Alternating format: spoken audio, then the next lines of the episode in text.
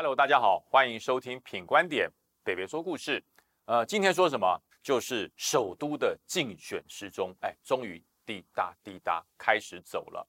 呃，竞选时钟有什么困难？有什么危机？还有什么转机？哎，我们听听看北北怎么分析。呃，七月十三号，民进党在这个中执会正式提名了卫福部的部长陈时中来出马参选台北市的市长。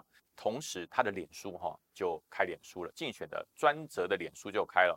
那么很可怕哦，瞬间涌入上十万人哦哈，然后马上就取得蓝勾勾，这真的是一个创举哦。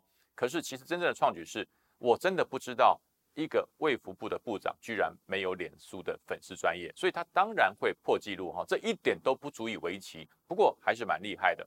那么我讲他的粉丝专业讲什么呢？他说责任来了。我就扛啊！防疫是这样，选举也是这样。那么其实这这这段话没有问题。那么为了扛这个选举责任，你就辞卫福部的部长，你就离开了呃疫情指挥中心指挥官的位置。那这算不算绕跑啊？这算不算绕跑？呃，如果就选举而言哈，呃，他是接受征召，勇于承担。可是如果对于广大的两千三百万人，那么陈时中指挥官。应该真的算是落跑，因为他是没有完成这个工作就离开，好，所以嗯，落跑的这两个字，我觉得应该会跟着他。但是呢，嗯，时钟式的辩解，时钟式的辩解是什么呢？他就说，嗯，其实啊，我到政务官呐，呃，这个里面算是自由业，政务官是自由业，政务官是自由业，政务官是自由业，当然不是啊，当然不是。什么叫自由业？自由业就是。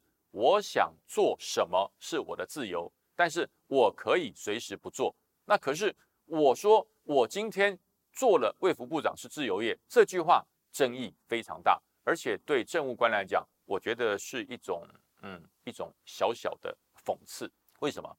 政务官一定是在某个领域做得非常好啊？你是卫福部的部长，你可能在呃卫生管理，或者是在医疗专业，或者是在。呃，整个防疫专业上，你有一定的专业，你才会变成卫福部的部长嘛。所以怎么是自由业呢？如果是自由业的话，就是谁都可以去。所以我觉得政务官应该是叫做专业，而不是自由业。你够专业才能做政务官，如果你不专业，就变成什么？就叫做酬庸，那不叫自由业。但是随即哈，陈时中就察觉，哎，好像有问题，这句话讲的有点问题，所以马上就改了。他说，其实呃，我把防疫的。工作的阶段做了一个完成，所以呢，我把部长的职务交接妥当，让人民安心，我才能够放心的卸任，哦，专心投入选战。哎，这样讲有点对，可是，在之前的自由业等于政务官啊，这句话当然在人烙印在人民的心中。所以也就是说，陈时中有没有非常精准的将防疫指挥官的温度转变成选举的热度，这还有待观察，因为。当防疫指挥官跟当台北市长候选人完全不一样哦，没有逆时钟的问题，因为要跟你挑战的人，人人都要逆时钟，每个人都要挑战你的言论，每个人都要挑战你的文宣，每个人都要挑战你对于选战的热度，所以这些是陈时中所面临的一个状况。但是呢，才开始，他真正面临的挑战有三大部分，我在这边跟大家做一个呃简单的规划。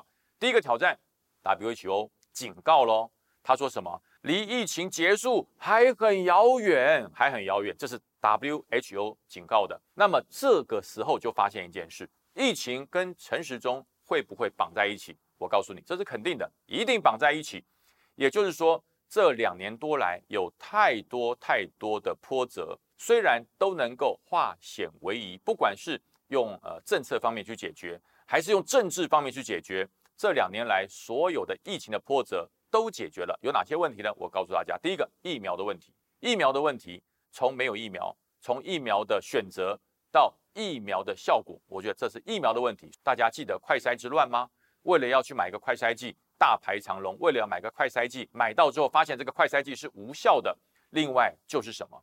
就是抗毒药物不足，抗病毒药物不够，这些问题都是会跟着陈时中的选举不断的走。而且这些解决的过程都不是很平顺哦，都是惊涛骇浪、惊险万分。国外已经进入了 BA 四跟 BA 五两个阶段的病毒，那么预判应该在秋冬时节，这些病毒会逐渐成为台湾防疫的主流。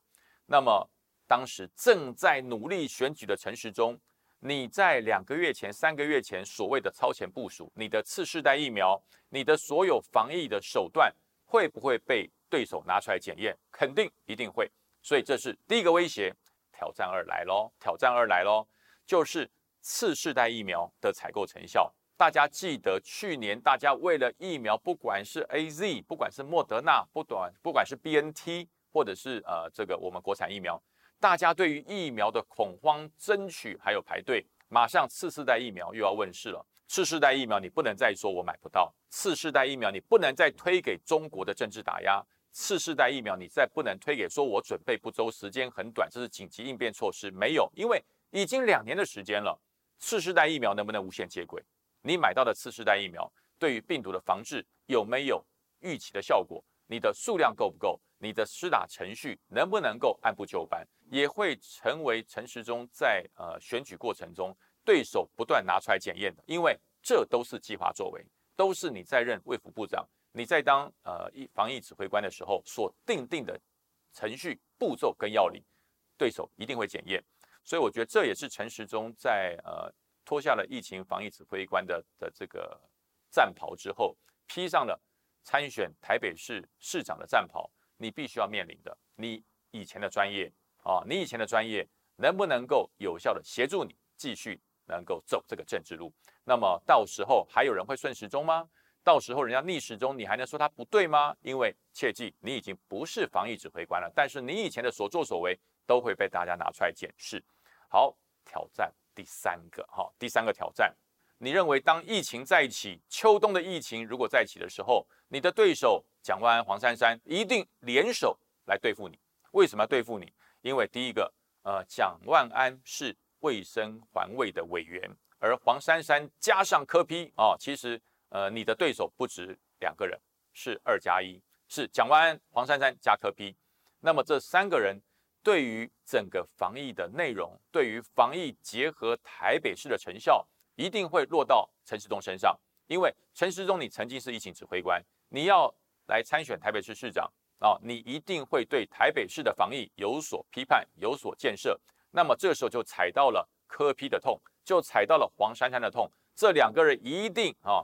跟这个反射动作一样，跳起来打你，那么蒋万安就会从中央的部分走中央卫生福利的政策来追你，这就是中央加地方一起来打陈时中。那么陈时中有没有办法立刻转换成选举的战斗模式？有没有办法把他之前在防疫记者会、在防疫期间所讲的所有的金句言论都一一的剖析，讲得清楚明白？所以我觉得就是以前的话语，以前的回答。以前的潇洒将成为你今日的负担。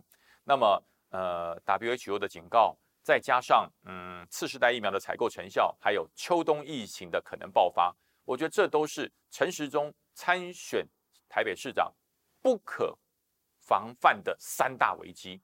那么，陈时中能不能呃脱颖而出，能不能摆脱对手的攻击？我觉得，嗯，民进党。的规划很重要，因为陈时中并不是一个会选举的人。